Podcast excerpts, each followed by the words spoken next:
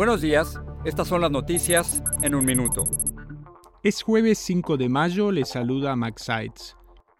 Los consumidores ponderan el impacto que tendrá en sus bolsillos la decisión de la Reserva Federal de subir las tasas de interés en medio punto porcentual, el mayor aumento desde 2000. La medida, que busca controlar la inflación, incrementará los pagos de las tarjetas de crédito y las hipotecas.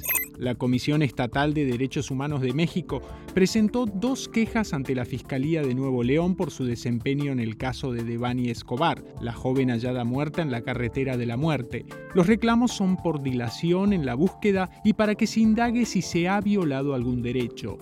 El mayor capo de la droga de Colombia y ex líder del clan del Golfo, Dairo Antonio Úsuga alias Otoniel, fue extraditado a Estados Unidos, donde enfrenta cargos por narcotráfico, asesinato y lavado de dinero.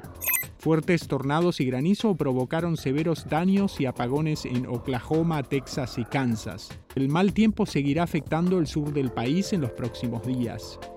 Más información en nuestras redes sociales y univisionoticias.com.